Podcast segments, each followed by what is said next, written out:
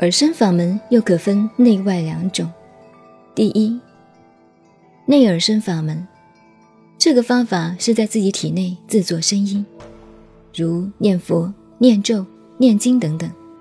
念的方法又分为三种，即大声念、微声念、经称金刚念，即心声念、经称瑜伽念。在念的时候，用耳根反闻念的声音。就是说，一边念一边自己向内听这个声音。最初听到的是声声念念，是许多接连断续的念佛或者念咒的声音。渐渐的收摄缩小，而达到专心一念一声，最后终归使心念静止。第二，外耳声法门，这个方法是以外面的声音为对象。任何声音都可以，最好是流水声、瀑布声、风吹林夺声、泛唱声等。用听外界的声音的方法最容易得定。在《楞严经》中，二十五位菩萨的圆通法门，以观音的法门最好。观音法门就是以音声法门入道的，故此，此方真教体，清净在音闻。在最初心意能够专一在声音的时候，能够不昏沉不散乱，就是说能够轻松自然地保持这种专一的境界，就是得到了定。在经常的这样修习下去，有一天忽然入于寂静，一切的声音都听不到了，这是静极的景象，定相出现了。佛经上称这个镜像当静极。在境界出现时，不要贪着这个境界，并且应该了解，动是现象，境界也是静的现象。要超出动静两相，不住不离于动相和静相，而且要正知了中道，了然不生的中道，这时就由定而进入观慧的领域了。慧观闻性不是属于动静。与动静无关，那是不间断也不连续的，体自无声，是无生无灭的本体。不过，这仍然属于渐修的阶梯范围。禅宗的古德们，很多人并不经过这些渐次的阶梯，而一句话就成功了，在听到声音的那一刹那，言下顿悟，得到了解脱。所以，禅门入道的人。都认为观世音的闻声法门了不起。例如，在百丈禅师的门下，有一个僧人听到钟声而开悟，百丈当时就说：“俊哉，此乃观音入道之门也。”其他还有香言击打竹子而见性，圆悟琴听到鸡飞的声音而悟道，再有圆悟所说：“熏风自南来。”垫脚生微凉，又如提到唐人的验尸，平呼小玉原无事，只要谭郎认得身。这些都是属于言下正入，真是伟大，美不胜收。修习耳根圆通的人很多，但是至死不能了解动静二相了然不生的人更是不少。离开了外境的音声，与外境音声毫不相干，自然能够寂然入定。但是这个定向仍然是静静，在动静两相中的静想而已。自己的心声本来就是在动静两相之中，这一点如果不能清楚的认识，而把得定的静相当做了本体自信，那就是外道的见解。相反的。如果能超过这个阶段，就可以算是入门了。鼻息法门，这个方法就是借呼吸之气而修习得定。呼吸能够渐渐细均而静止，就是息。凡是修气脉的、练各种气功的，以及数息随息等方法，都属于鼻息法门。天台宗和藏密两派最注重鼻息法门。这个法门的最高法则就是心息相依。凡是思虑太多的人，心思散乱的人，用这个法门依息而止心，比较容易收效。等到得定后，如果再细微的体察一下，就会发现心息本来是相依为命的。一个人的思虑是随着气息而生的，气息的作用就是以念律表现出来。当气定念寂的时候，就勃然大静了。不过，思虑气息以及勃然大静，都是本性功能的作用，并不是道体。道家认为，先天一气是散而为气，聚而成形的。一般的外道把气当作是性命的根本，这是非常错误的。如果任某一物而迷失自己的心，不能了解体性为用的道理，这也是外道与正法内学分歧的地方。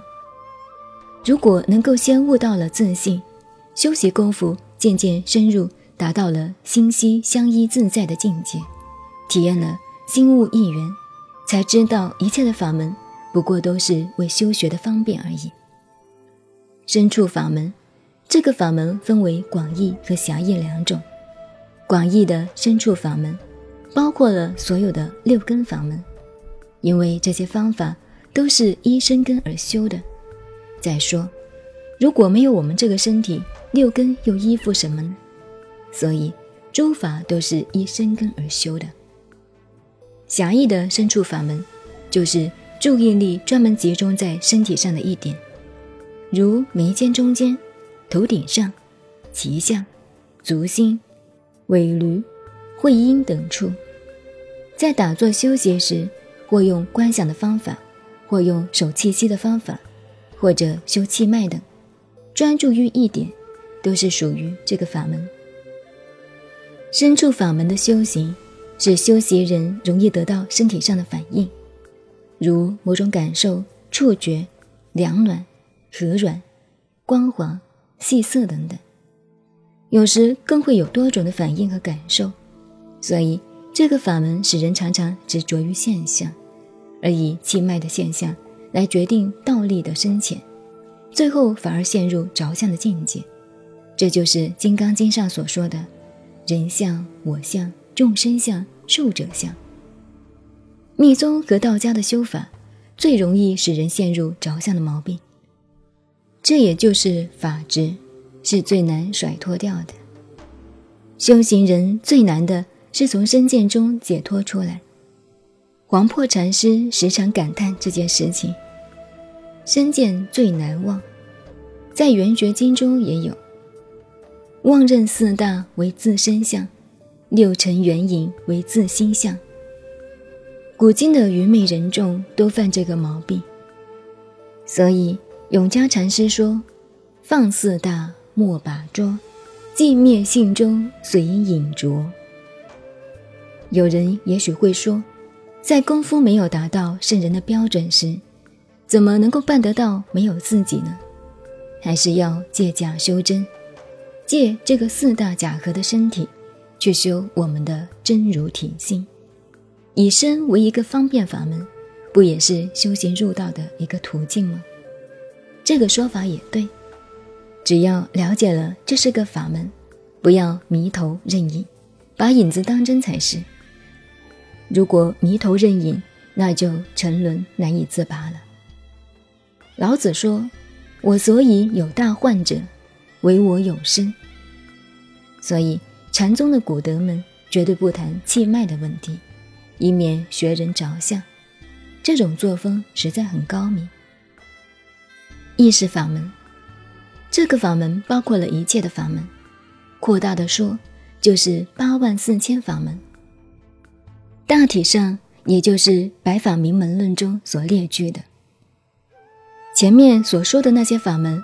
虽然都是与五根沉静和五识的关联，但是五识是由意识为主的。五识不过像是五个傀儡上场，后面有牵线的人，这些线的主力就是意识，而牵线的人就是心王。凡所有法相都是由心所生的，所以一切的法门都是意识所造出来的。现在又单独提出意识自信，勉强再当一个法门来讨论。举凡观心、止观、参禅等方法，都应该属于意识法门。观心法门在开始的时候所观的心，并不是自信真心，而是有生灭的念头，也就是意识的妄心。在静坐观心的时候，只要内观这点，向自己的意识内寻找生灭的妄心，去注意这个念头妄心的开始和消灭，以及来踪去迹，像这样的内观，连续不断生灭的念头，直到有一天，念头生灭之流忽然断了，这时前念已灭，灭了就不要理它，后念还没有生。没有生，也不要去引发它。前念已空，后念未起，当体空寂。这个情景就像相向渡河一样，巨大的相向有巨大的魄力，不管多急的河流，它却不顾一切地横渡过去，身体截断了河流。到了这个境界，就是到达止的境界。佛学上称为奢摩他。这个止的境界。并不是彻底究竟的根本，这只是一个相似空的静止境界。要在当体时去观，观到有是空而起的，空是从有而立的，生灭是真如所表现的作用，真如也就是生灭的本体。能够观到这个境界，不论任何一边而见中道，最后边界舍去。连中也丢掉了，就是到了观慧的程度。佛学上称为毗波舍那。止观修成之后，以止观双运为因，修持下去，自然得到定和慧都具有的果实。再一步一步继续修下去，就是十地菩萨一地一地的上进，最后证得圆满菩提。天台之学。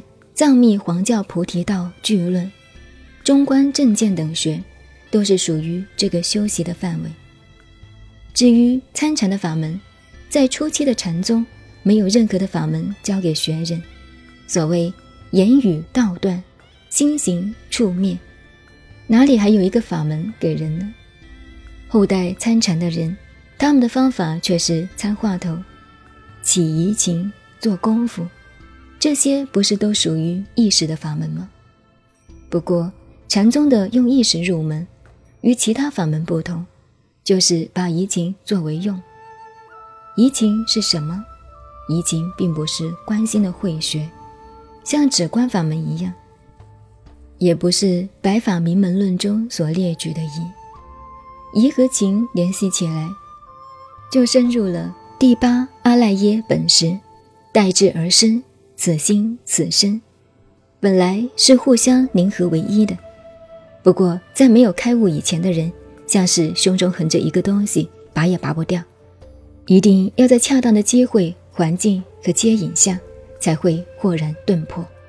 所以说，灵光毒药，通脱根尘，凡所有相，皆是虚妄。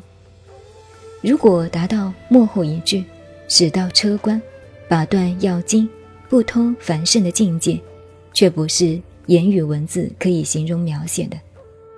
这时踏破毗卢顶上，抛向微阴那边，也就是圣习了无始以前，就是与千圣一起商量讨论都难解释的事情，哪里会是我们用思虑讨论所能了解的呢？